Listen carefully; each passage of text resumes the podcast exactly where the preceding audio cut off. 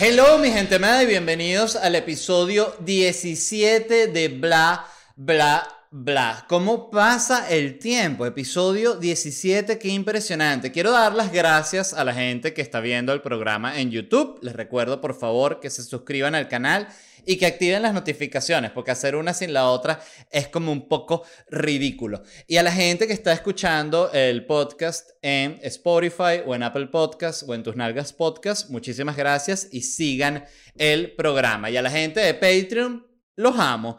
Y aprovechando que estoy hablando de Patreon, les recuerdo que este domingo 7 de junio es la segunda edición de LED de Noche, la conversación más candela del Internet en vivo por Zoom, con un invitado muy especial, mi amigo, hermano, colega, comediante, José Rafael Guzmán. Eh, voy a estar con él, vamos a estar hablando un buen rato y al final ustedes pueden hacer sus preguntas. Entonces, si usted quiere participar, ¿cómo hace? Dos formas. O se suscribe a mi Patreon, que le incluye el acceso al evento en vivo, o usted dice, no, yo no me quiero suscribir a tu Patreon porque yo te odio, Led, pero soy fan de José Rafael y no me lo puedo perder. Ah, bueno, no hay problema, no hay ningún tipo de problema. Usted se mete en ticketplate.com y busca LED de noche con José Rafael Guzmán y compra su entradita. Si busca así, clic, pone la tarjetita, clic, compra la entradita, le llega su correo con su entrada al evento. Así que vayan ya.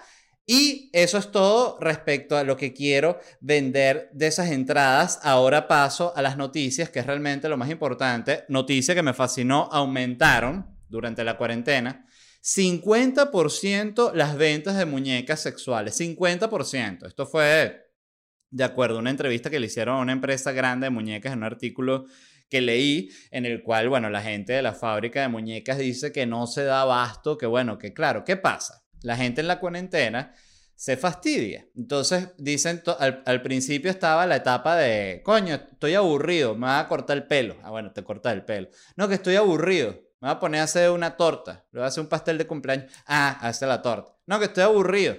Se hacen 15 pajas.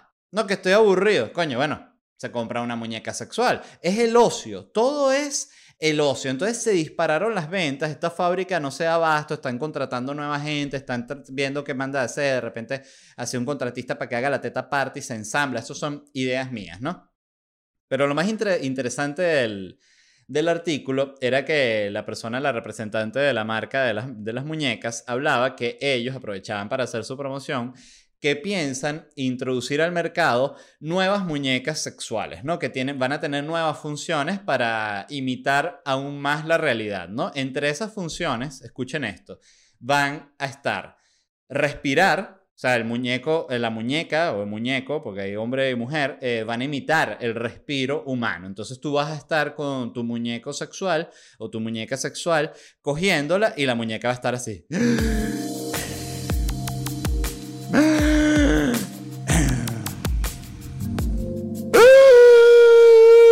Ahí la pagas porque se dañó, ¿no, coño? Tienes que llamar, mira que se me jodió el respiro. Ah, no se preocupe, eso, resetela Cinco minutos de la apagada, préndala de nuevo el switch y ahí el, el respiro se le resetea, no hay ningún tipo de problema. Y la segunda opción que le piensan poner es un latido de corazón. Escuchen esto, qué bizarro. O sea, un una muñeca sexual que le late el corazón para que tú te la cojas y después te quedes como acurrucado así después del sexo y escuchas el latido. Tum, tum, tum, tum. Y ahí la muñeca respira. Te quiero, papi. ¡Qué horror! Me da un miedo. Qué interesante lo distintos que somos los seres humanos, como lo que a alguien le puede dar morbo al punto de querer cogerlo, o sea, una muñeca que la quiere coger, que respira, que tiene latido de corazón, que tiene todas estas funciones, a mí me da miedo. Tú me dices, mira, te vamos a regalar la muñeca. Yo agarraría la muñeca, evidentemente, para hacer vainas para, redes sociales y así, para joder. No voy a decir que si me regala una muñeca sexual no la voy a coger porque es mentira. No voy a soportar la curiosidad. Pero genuinamente no es algo que me provoque. Y mucho menos algo que respire y que, que, que, tenga latido, porque lo que me hace pensar es que esa vaina lo que tiene es un poco de mecanismos adentro. Entonces, a ver si le metes el pene y te, da un cortocircuito. A ver, esas son las cosas que van a empezar a pasar también a medida que empiecen a evolucionar estas, estas muñecas. Y me, me, me puse a pensar que realmente lo, lo curioso es como la empresa del robot está desde hace rato intentando entrar en el negocio del sexo y la empresa de la muñeca sexual desde hace rato está intentando entrar en la industria del robot. O sea, esta gente, estas industrias están hechas el uno para el otro. Es como, coño, como cuero y ¿vale? Así mismo, como, ¿qué puede ser? Como sostén y teta. O sea, van de la mano estas dos empresas. Eh, y creo que lo van a lograr. Lo que tienen que hacer es unirse. O sea, Boston Dynamics con quien sea que haga las, muñecas más famosas del planeta y creen una muñeca arrechísima, sexual, pero que también te ayuda. Y lo otro que se me, se me ocurrió es que creo que a medida que se popularicen los juguetes sexuales, o sea, las muñecas sexuales, mucha gente va a tener muñeca sexual. O sea, ya no va a haber tanto tabú va a ser normal. Entonces la gente en general, esto confirma, yo, yo vengo desde hace rato con este tema, la gente en el futuro solo va a coger robot. Escuchen esto, solo van a coger robot. Y va a llegar un momento en el que la gente se va a fastidiar de que el robot es pura simpatía y que todo es chévere y le van a querer meter conflicto. Entonces tú le puedes activar al robot, que es un modo conflicto, ¿no? Al robot sexual. Entonces, bueno, tú coges con tu robot y después estás eh, en el celular y el robot te pregunta, ¿quién te escribe? Y tú le dices, no, bueno, estoy, estoy en Twitter, robot. Ah, ok, no, es que, pero ¿qué pasa algo? No, o sea, necesitas... No, no, no pasa nada, solo que, bueno, es que... Mira, desde hace tiempo estás como raro y uno coño robot, o sea, otra vez este pedo. Sí, es sí, porque ya lo hablamos, pero por lo visto no quedó claro. Y tú ahí te la y le pagas conflicto al robot, ¿no? Pero tienes esa, ese, ese momentito de emoción. Hay otra noticia relacionada a muñecas sexuales que mm, la quise mencionar porque justamente tengo la otra noticia de que aumentaron las ventas de muñecas sexuales y tengo una noticia que ya tenía guardada pero no la había hablado aquí en el programa, que es este equipo de Corea del Sur que lo multaron porque sentó en las gradas del estadio, las llenó con muñecas sexuales. Este fue el equipo Fútbol Club Seúl. Yo voy a pedir que pongan la foto aquí. En la foto se ven las muñecas sentadas en las gradas. Se pueden ver que las muñecas tienen tremendas tetas, pero lo más cómico es que tienen mascarillas las muñecas. ¿Por qué? Porque todas estas muñecas tienen la boca así, lista para mamar. Entonces le tuvieron que poner la mascarilla para taparle la boquita de mamá. Que muy, muy astuto el que se le ocurrió realmente la idea, porque claro, en lo que sentaron las muñecas y vieron a todas las muñecas sentadas con la boca así, dijeron, coño, no, hay que, ¿cómo resolvemos este peo? Este, y vamos a ponerle mascarilla. Claro, la muñeca no agarra virus, pero siempre pueden vender, no, le pusimos la mascarilla como para dar el mensaje a través de la televisión de que la gente se proteja del virus. Sí, huevón. Eh, yo leí el artículo y lo que sucedió, esto lo que fue, es un intercambio. ¿Por qué?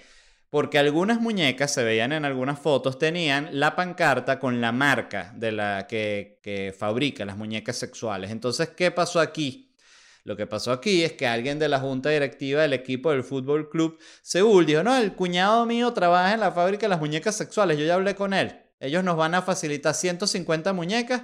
Este, y nosotros lo que los tenemos que dejar es poner que las muñecas tengan su publicidad. Y dijeron, ah, eran puros hombres. Y dijeron, no vale, no hay ningún tipo de peo. Bueno, el que se armó, señores, porque las fanáticas, eh, las mujeres que siguen al equipo, se molestaron muchísimo, dijeron que esto era súper humillante, denigrante para la mujer y han denunciado esto y la liga le ha puesto una multa a este equipo de 80 mil dólares, ¿no? Por esta cagadota, la verdad.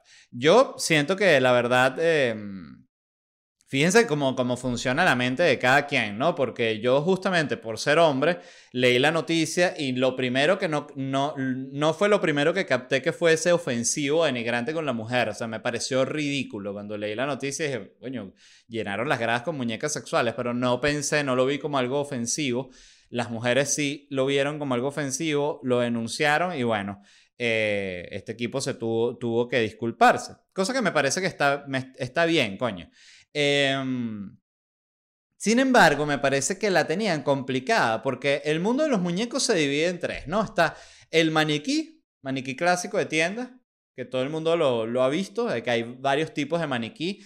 Eh, está el muñeco este de choque, los dummies, que tú, los dummies que tú lo metes en un Corolla y lo estrellas contra una columna, que por cierto, leí también, lo acabo de recordar, que van a hacer, o sea, que ya hay modelos digitales de eso para no tener ni que chocar los carros. O sea, hacen la vaina, el, carro digital, el muñeco es digital, le ponen todas las vainas, o sea, todo es programado, pues lo que quiero decir. Le ponen como que, a este bracito se le rompe si el impacto es de tal y chocan es el carro en digital. O sea, ya no hay ni que chocar el carro. Que digo, coño, qué ladilla. O sea, cuando leo esas noticias, yo me molesto. Digo, coño, pero alguna vaina va a poder ser real ahorita. No, yo te lo choco aquí digital. Yo te lo choco en la computadora. No, pero yo quiero chocar, quiero voltear ese Jeep aquí. No, pero ¿para qué lo vas a voltear si te lo puedo chocar en la computadora? Porque lo quiero voltear en la vida real. Quiero escoñetar todos esos carros. Déjenme hacer una vaina. A esta gente, digo, pues el científico que sea que choca los carros. Imagínate qué triste, coño, que tu trabajo está todo el día agarrando unas Cherokee y volviendo las mierdas contra unas esquinas de concreto. Me parece el trabajo más sabroso del planeta y de repente que, no, ahorita lo va a hacer la laptop, el coño de tu madre. Pero bueno, es así. Eh, y el tercer tipo de muñeco, volviendo al tema, es los muñecos sexuales. Entonces, si tú te pones a ver dentro de la morfología como física de, del muñeco, que eso que acabo de decir no tiene ningún tipo de sentido, pero vamos a decir, su similitud con el humano, el que más se parece realmente es el muñeco sexual, porque el domi de Chucky siempre, eh, de Chucky está como, como chorreado siempre, o sea, le tuviese que poner como un cinturón de seguridad ahí en la grada. Y el maniquí es incoherentísimo, porque tú pones un poco de maniquí detrás de una arquería y son como el arquero y un montón de bichos así rarísimos posando, ¿no? Entonces, la muñeca sexual realmente es flojita, tú la puedes sentar como se te dé la gana, pero el pedo, bueno, las tetotas y la bocota de mamar. Entonces, ese es el problema.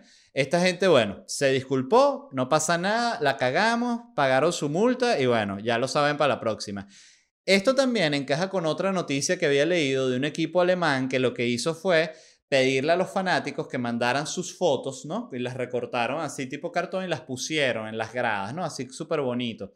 Y bueno, esa noticia recorrió el mundo como un gesto de, de estos de unión, de que los fanáticos están con el equipo, son parte del club y toda esta pendejada me parece a mí cursi. Este es otro de esos casos de fanáticos haciendo, teniendo gestos pensando que a los jugadores les va a importar media verga. O sea, que es que jugador, equipo, nos pusimos todos los fanáticos esta franela para apoyar en estos momentos. Y los jugadores es como que, ah, qué chévere, mámalo. Y se van a un Ferrari que, con una prepago a toda velocidad divino con una autopista. Obvio.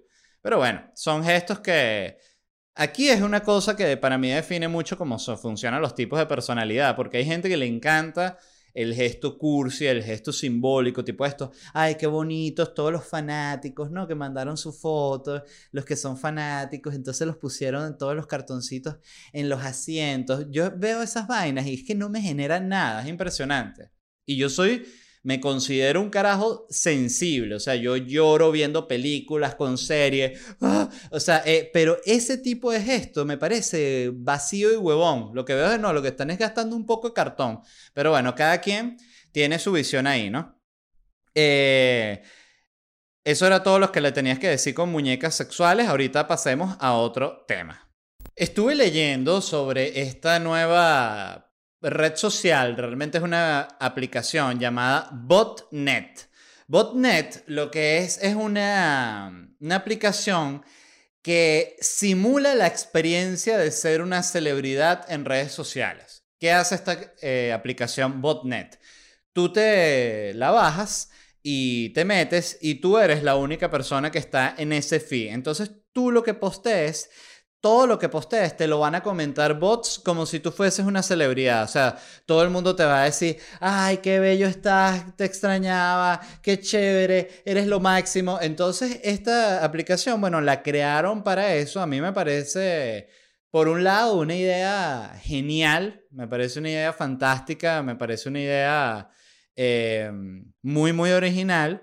Por otro lado, me parece la vaina más triste que he leído en, mi en el planeta. O sea, que tú te metes ahí y que mira, aquí sí me quiere la gente. ¡Ay! Es súper, súper triste. Y esto es más triste aún los que les voy a leer, que es que si tú quieres tener trolls, o sea, no, si no quieres solo los comentarios buenos, si no quieres tener trolls, gente que te, que te lance pullas, que te joda, que te fastidie, que te insulte, pagas 0,99 centavos, o sea, casi un dólar y eso le suma la opción de trolls a la, aplicación. Bajen la botnet, yo la bajé para ver cómo era. Eh, no pagué por los trolls porque yo ya tengo mis trolls gratis.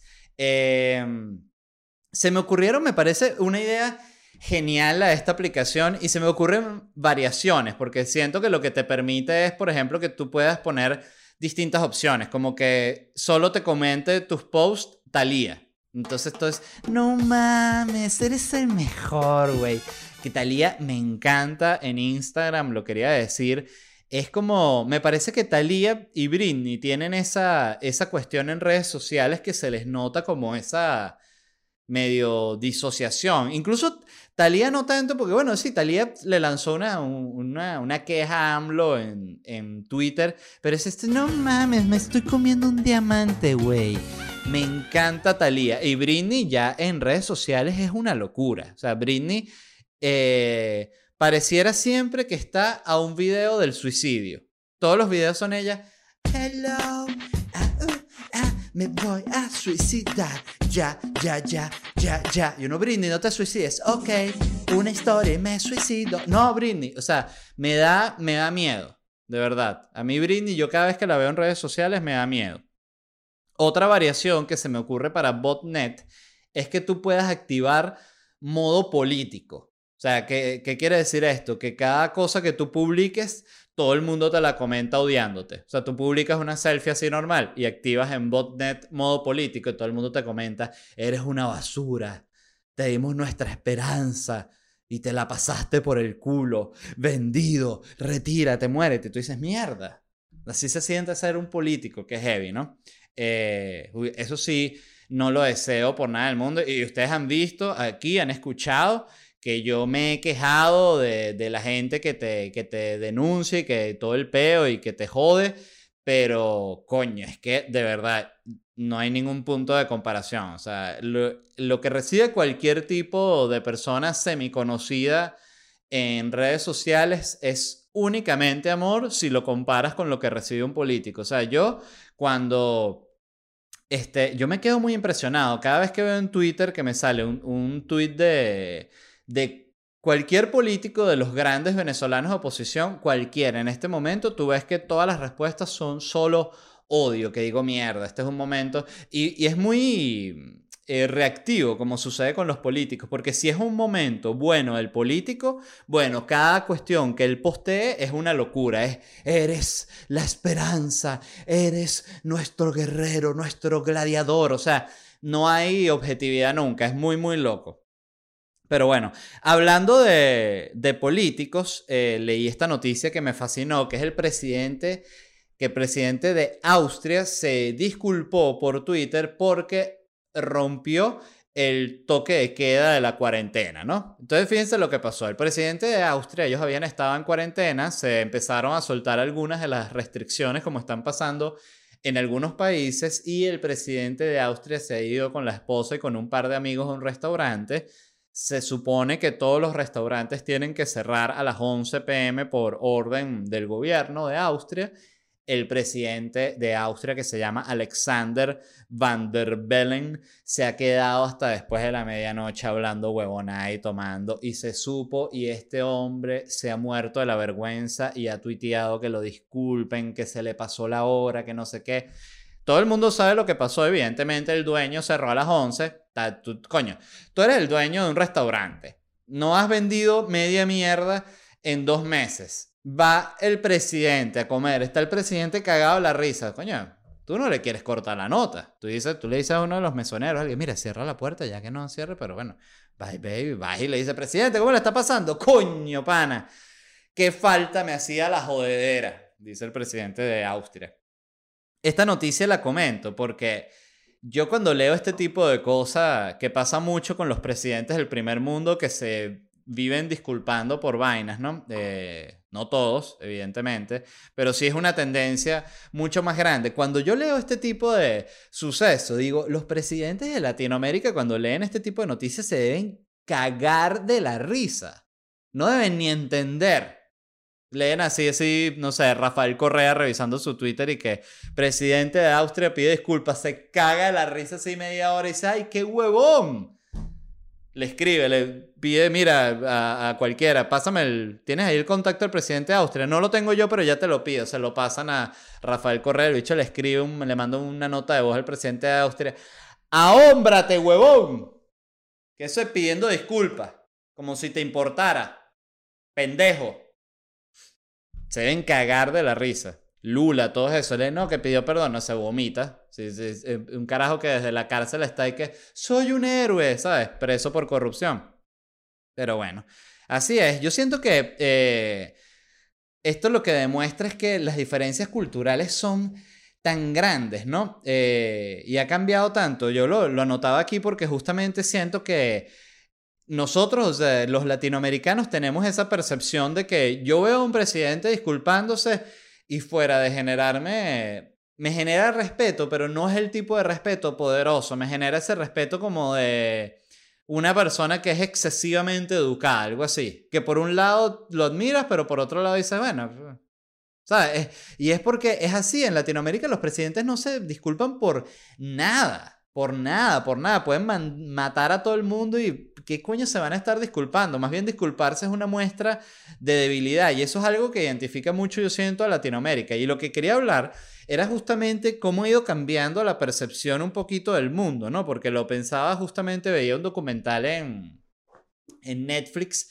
que se llama Historia 101 y son como pequeñas cápsulas de historias, solo de historias, solo vi una que era sobre China, dura como 20 minutos, están muy buenas, y habla del crecimiento económico de China en los últimos 20 años y me puse a pensar, coño, sí, qué impresionante cómo va cambiando la percepción, como tú, África, por ejemplo, África, antes cuando uno pensaba en África, o bueno, hablo por mí, eh, yo me imaginaba hambre, un niño así raquítico pasando hambre. Ahorita África es más como un bicho, una picopa, pa, pa, pa, pa, pa, echando plomo. O de repente como un, mm, un tipo con traje que soy el presidente y a la semana ya ahorcado en una plaza, ¿no?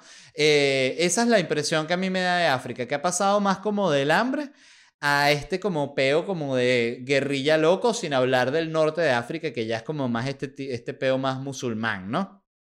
Pero China es donde siento que el cambio se siente demasiado, porque cuando uno recuerda, yo recuerdo lo que era China en los 90 y era totalmente distinto, la concepción que teníamos de los chinos. El, chino era como que, aquí está, compre esto. El sacapunta, malo, malo, sacapunta, malo. Y uno dice, sí, ¿qué, qué quieres? Era esa actitud, ¿qué, qué, qué quieres? ¿Qué estás vendiendo ahí? Una vaina de plástico. Sí, sí, plástico, malo, mala.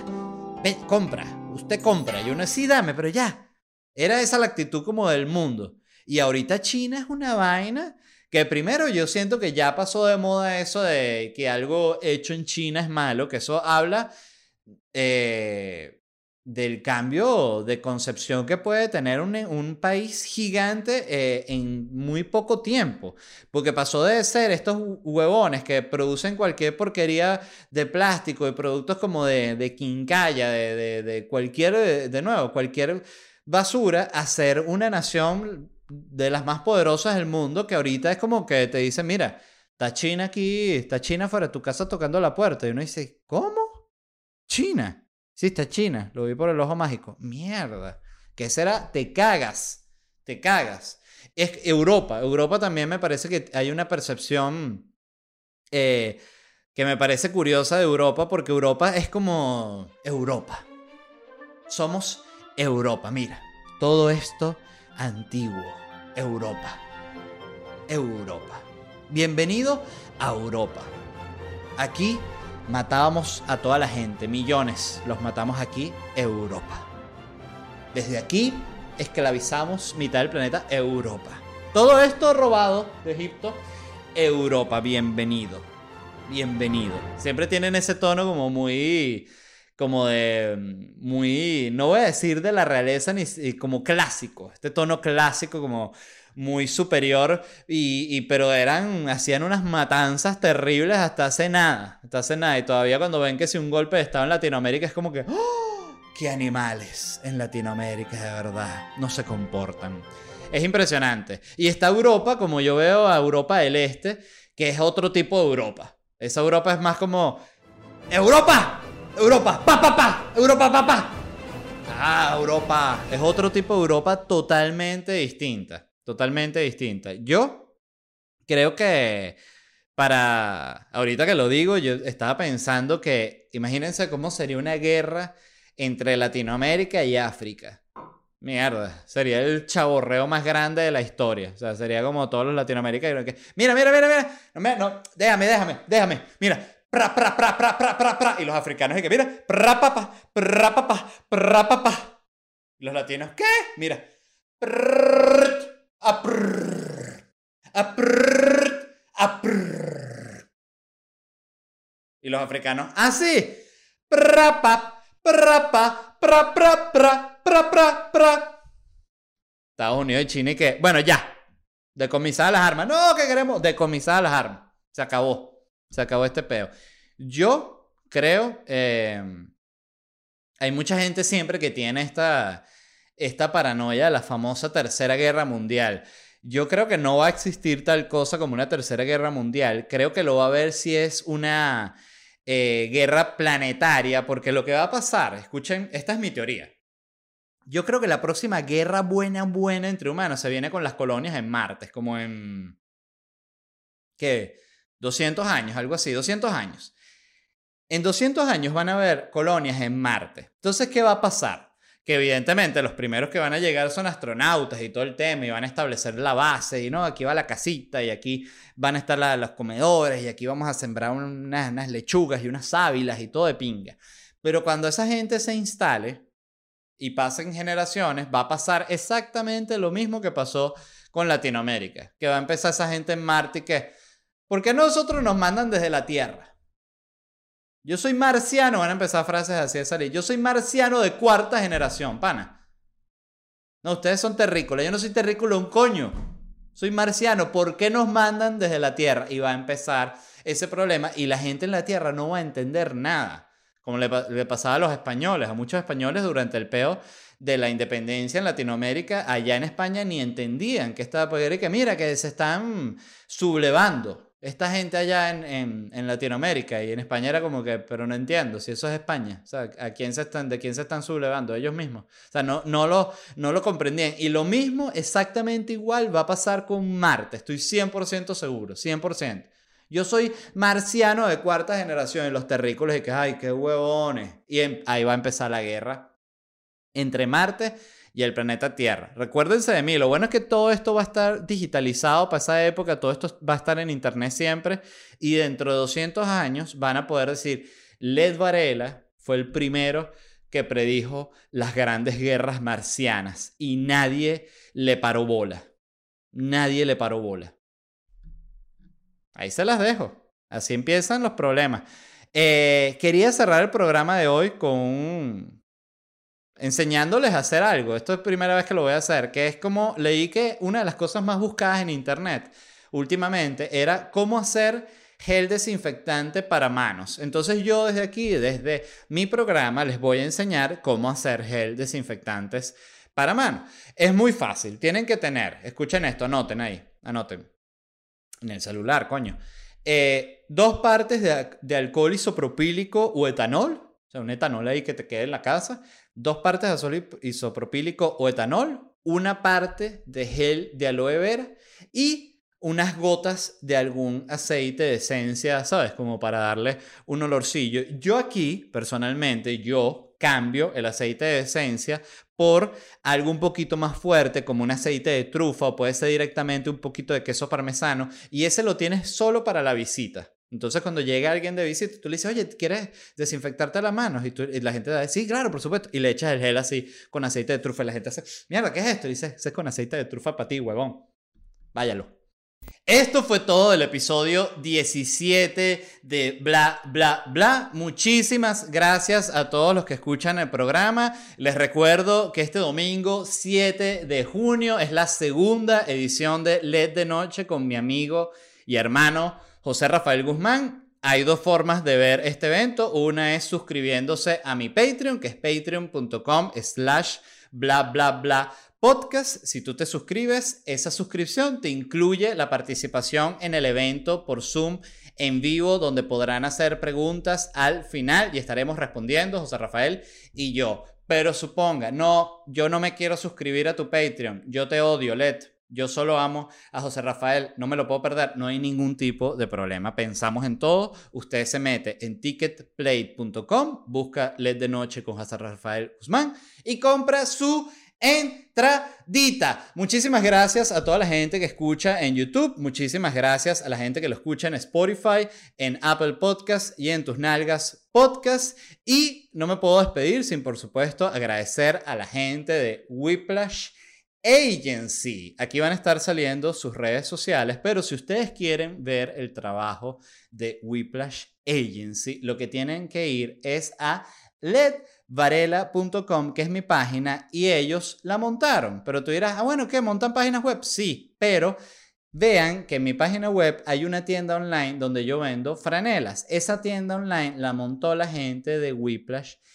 Y eso es sumamente práctico en tiempos actuales. ¿Por qué? Porque todo se va a vender por internet, mi amor. Así que ponte las pilas, ¿no? Whiplash Agency. Muchísimas gracias y a ustedes simplemente les digo, nos vemos en unos días y los dejo con el resumen de mis preguntas y respuestas en Instagram. Hello, gente amada. Hoy quiero que me hablen de dinero, específicamente de dinero. No, pero que yo quiero hablar dinero. Háblenme de dinero. Lo que ustedes quieran, pero de dinero. Acá, dinero. Mi mamá vende tortas y son más las que nos comemos que las que vende. Todo el mundo así gordo y pobre que... Ella quiere abrir un OnlyFans para hacer dinero, pero yo no quiero que cualquiera le vea la cuca. Eh, te entiendo, amigo, es comprensible, pero para que no le vean la cuca, tú tienes que hacer más dinero que la cuca. Ese es el tema. Estoy mamando por primera vez en mi vida. Ay, estás viviendo tu primera pobreza. Me, da dulzura. Prepárate porque vienen varias. La pobreza nunca viene una solita. Pedí dinero al Sugar y me mandó 3.900 dólares. Y ahora no sé cómo decirle a mi esposo. Le tienes que decir, baby, nos ganamos la lotería. ¿Cuál lotería, mi amor? La lotería de la putería tremendo pelabolas, pero orgulloso de ser el mejor. Si voy a ser un pobre, voy a ser el mejor pobre. ¡Ey, señor! ¡Míreme! Sí, joven, no tengo nada, nada, señor, nada. Necesito saber en cuánto puedo vender un semivirgo. No estoy totalmente seguro de que es un semivirgo, pero yo diría que es la vagina que ha llevado dedo, pero no ha llevado pene, ¿no? Es semivirgo. Gasté dólares en monedas para parchís y lo perdí todo en un día. Maldito juego del diablo. Tampoco sé qué es eso de parchís, pero ustedes juegan unas vainas. Puro parchí, caballo, Herbalife, el otro el champú. Quiero trabajar de puta, pero mi novio que me sacó de eso no me deja. Claro, esta es la puta que como el boxeador que se retiró quiere volver a la pelea. Déjame volver a la putería, yo sé que puedo llegar al campeonato, papi.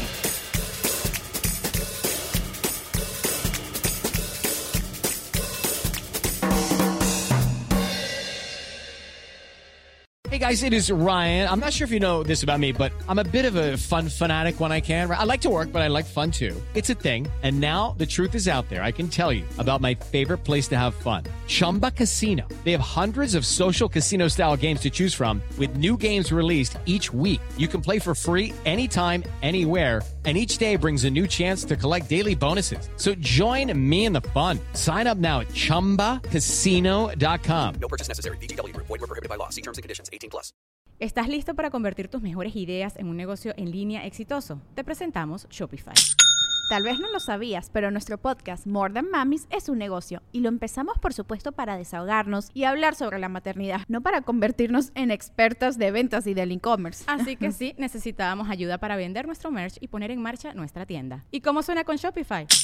Llegó otra venta. Shopify es la plataforma de comercio que está revolucionando millones de negocios en todo el mundo. Ya seas un emprendedor desde tu casa o desde donde sea, Shopify es la única herramienta que necesitas para iniciar, administrar y hacer crecer tu negocio sin dificultades. Con Shopify puedo gestionar pedidos, envíos y pagos desde cualquier lugar, brindándote toda la información y estadísticas de tus ventas al detalle. Regístrate para un periodo de prueba con tan solo un dólar al mes en shopify.com barra sonoro, todo en Ve a shopify.com barra sonoro para llevar tu negocio al siguiente nivel. Shopify.com barra sonoro.